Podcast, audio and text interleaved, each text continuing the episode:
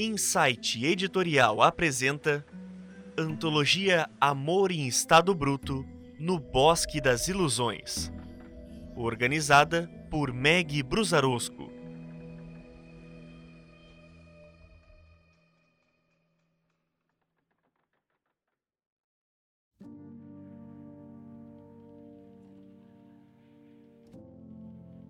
O Segredo Não Revelado, por Lia Galavotti.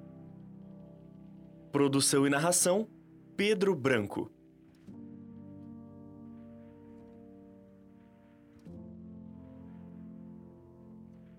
Dezembro de 1879. Seria deprimente dizer que naquele dia eu não queria nem chegar perto dos cavalos. Meu marido havia me batido dois dias antes e eu não aguentava mais ter que suportar calada tanta humilhação. Eu me sentia enjoada por tanta dor e hematoma em meu corpo. Mas o que me deixava aflita de verdade era o fato de que em poucas horas eu teria que decidir o meu destino. Foi quando eu saí da arena que logo vi, um segundo ou dois antes dele me notar. Encostava o cotovelo na bilheteria do circo. Parecia sóbrio, algo que eu raramente presenciava nos últimos anos. A lona cinza se fechou com um balanço atrás de mim e ele se voltou na minha direção. Fiquei parada a poucos passos dele e por um breve instante considerei a possibilidade de dar meia volta e implorar para que as meninas retomassem o treino. Implorar que me deixassem continuar a tentar melhorar minha performance do espetáculo. Afinal, o treino daquela manhã tinha sido um desastre. Mas qual seria o sentido se Joel já havia me visto? Quando me aproximei, ele endireitou a coluna e, antes de dizer qualquer coisa, ergueu ambas as mãos como se quisesse afastar o turbilhão de palavras que eu queria despejar nele. Bem, ó, antes de você começar a brigar comigo por eu ter passado a noite fora de casa, deixe-me dizer que eu estou indo para o Rio de Janeiro. Tenho algo pendente para resolver por lá. Ah, finalmente alguns dias de paz, sem socos nem pontapés. Pensei, me sentindo aliviada, como se um peso tivesse sido retirado do meu peito. Não vou brigar com você, Joel, confirmei em um tom de indiferença, notando que ele não aparentava estar embriagado. Ah, cansei de brigar e nada acontecer. Daqui para frente, vou cuidar de mim. Ele me olhou com tanto desprezo que aquilo me deixou ainda mais enjoada. Eu sabia que Joel nunca havia me amado. Sempre se interessou pelo dinheiro do circo e por isso se casou comigo. Confesso que no começo eu até me apaixonei por ele. Ah, era lindo ver como me tratava bem, com galanteios e até flores coloridas para me presentear. Mas isso durou até eu aceitar o seu pedido de casamento. Meses depois de colocar o anel em meu dedo, meu pai faleceu e daí tudo desandou. Joel começou a sair com as prostitutas de cabarés, a beber, jogar cartas, perder muito dinheiro do circo. Como meu marido se achava no direito de gastar tudo que eu suava para ganhar com cada espetáculo. Uh, eu espero que não precise de mim aí por esses dias. Ele falou por fim, ajeitando com todo o seu charme o chapéu no alto da cabeça. Senti um alívio por saber que ficaria longe dele e sabe-se lá por quanto tempo. Fique tranquilo, eu tenho quem me ajuda de verdade por aqui. Ele sorriu com um ar irônico. É, tenho certeza certeza que tem. e foi embora rindo. Como ousava achar que eu era a vilã dessa história? Ali, com o coração despedaçado, decidi resolver a minha vida. Eu não poderia ter um filho daquele crápula. Eu não seria digna se desse uma vida ingrata para uma criança ao lado de um homem que só amava a si mesmo. Fui até minha tenda, troquei de roupa apanhei meu chale e corri para a estrada, decidida a fazer o que deveria ser feito. Descobri, durante uma visita no centro da cidade de Uruguaiana, que do outro lado do bosque havia uma mulher que poderia me ajudar. Levantei a barra da minha saia para não molhar em uma poça de lama e caminhei a passos rápidos. Mesmo admirada com o caminho arborizado da estrada que cortava o bosque, que aliás parecia nem ter fim, eu temia que alguém pudesse estar me seguindo a cada dez passos olhava para trás, com o coração tão acelerado que qualquer um poderia ouvi-lo a uma tremenda distância. O caminho era escuro e sombrio, e o frio da tarde me atingiu como uma flechada. A impressão de que alguém me seguia trazia um arrepio na espinha. E se Joel não foi viajar? E se viesse atrás de mim? Ele poderia me matar. Com toda certeza poderia. Ajeitei o chale em meu ombro para tentar proteger um pouco da friagem incomum para aquele começo de dezembro. Talvez fosse um frio de medo, mas eu não poderia deixar o desânimo me dominar. Em quatro anos de casada, era a terceira vez que eu engravidava, mas o medo parecia ser ainda maior agora. Talvez por ter noção dos riscos que eu correria se algo desse errado, e por saber que, dessa vez, o bebê seria tirado e não como foi das outras vezes, quando Joel me bateu e eu sofri os abortos. Mas era o risco que eu preferia correr. Bem singelo comparado ao sofrimento que eu teria se colocasse uma criança no meio da minha relação turbulenta com Joel. Em meio àquela estrada que cortava o bosque, notei um imenso pinheiro com uma protuberância, e aquilo me avisou que eu estava no caminho certo. Os galhos mais baixos bloqueavam a maior parte da minha visão, mas mesmo assim estiquei o pescoço para tentar descobrir até onde ia a trilha. Segui embrenhando em meio às árvores. Em algum lugar lá na frente, havia uma casa, com uma curandeira que resolveria o meu problema. Fiquei me perguntando se ela fazia muito esse tipo de serviço. Afinal, estávamos em 1879 e nenhuma mulher era autorizada a retirar um filho quando não desejasse tê-lo. As palmas das minhas mãos começaram a suar. Então, alisei o tecido da minha saia e continuei os passos em um ritmo constante. Ao olhar para trás, Tentei não gritar, com o som de uma carroça se aproximando. Achei melhor me esconder atrás de uma moita. Não queria correr nenhum risco de alguém contar para Joel onde havia me visto. Congelei quando vi quem conduzia a charrete. Aquele homem parecia que me perseguia. Era a segunda vez que eu o via, mas mesmo assim, em todas elas, meu coração disparava com aproximação. Talvez fossem aqueles olhos claros, ou a pele queimada do sol, ou ainda o jeito que se portava como se fosse um verdadeiro cavalheiro, muito diferente do meu marido. Dei um passo atrás, me escondendo no tronco da árvore, sem tirar meus olhos dele.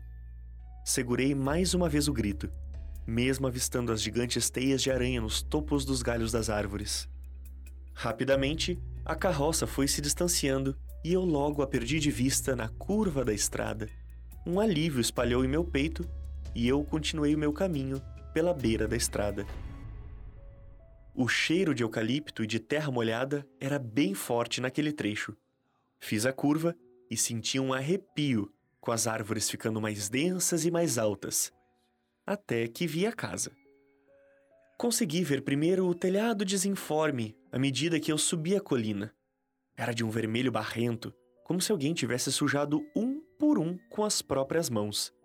O resto da casa apareceu segundos depois e me deu um nó na garganta.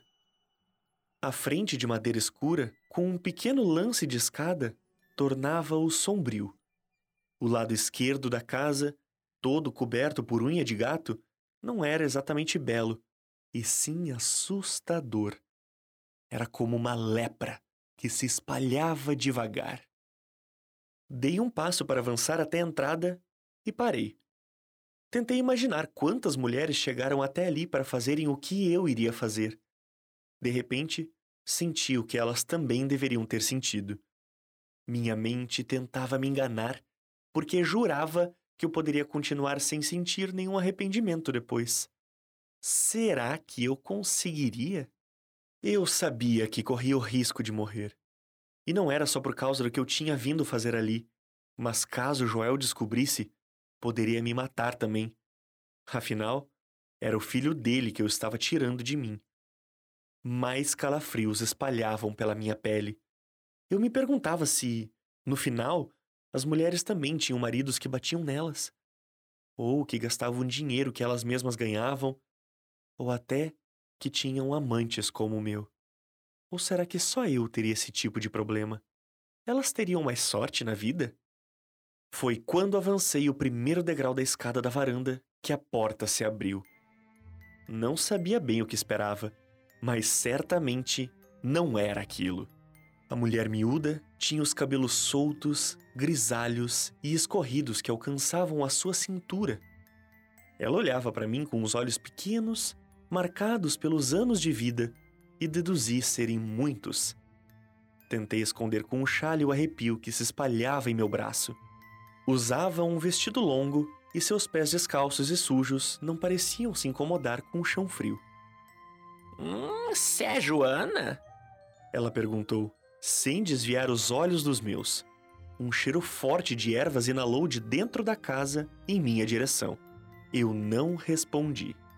Ah, você ainda tem opção, menina. Ainda pode mudar de ideia.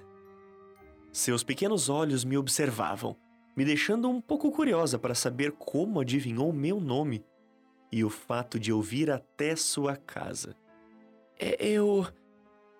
Eu. Eu preciso fazer isso. Foi o que consegui dizer.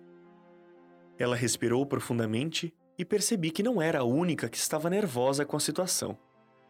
Engraçado como o desconforto dela me deixava ainda mais ansiosa.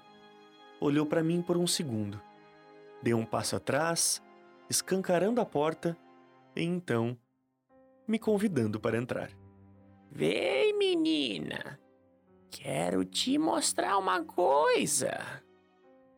Avancei para dentro da casa. Não era bem o que eu esperava encontrar, mas fiquei um pouco mais tranquila depois do que vi. À direita ficava a cozinha. À esquerda, a sala de estar, com um sofá de couro escuro e pequeno. E mais à frente, uma porta que eu deduzi ser o quarto que aquela mulher repousava. Em um canto, pude ver prateleiras com vários vidros coloridos e alguns armários de madeira entalhada. Havia algo cozinhando no fogão a lenha que deixava o ambiente com cheiro de tempero e ervas.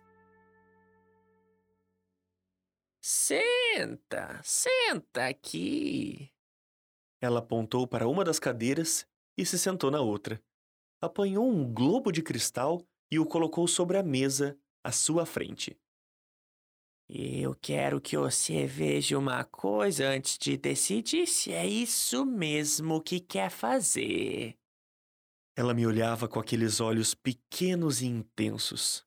Eu deveria ter pensado que seria muito mais fácil e rápido para mim. Sua voz era tão fina e suas mãos enrugadas e pequenas que pareciam de uma criança. Aliás, poderia ter 12 anos se não fossem as marcas de expressão. Começou a olhar no globo e de repente uma luz se acendeu nele, tão intensa que a casa toda clareou. Hum, vejo que tem um homem que bate no você. Seus olhos pareciam que penetravam em mim, como se quisesse tirar toda a verdade que eu não queria revelar. Sei que você não é mãe por causa dele e que ele não merece de ser pai mas nem tudo deve ser resolvido dessa maneira. Ela disse em voz baixa.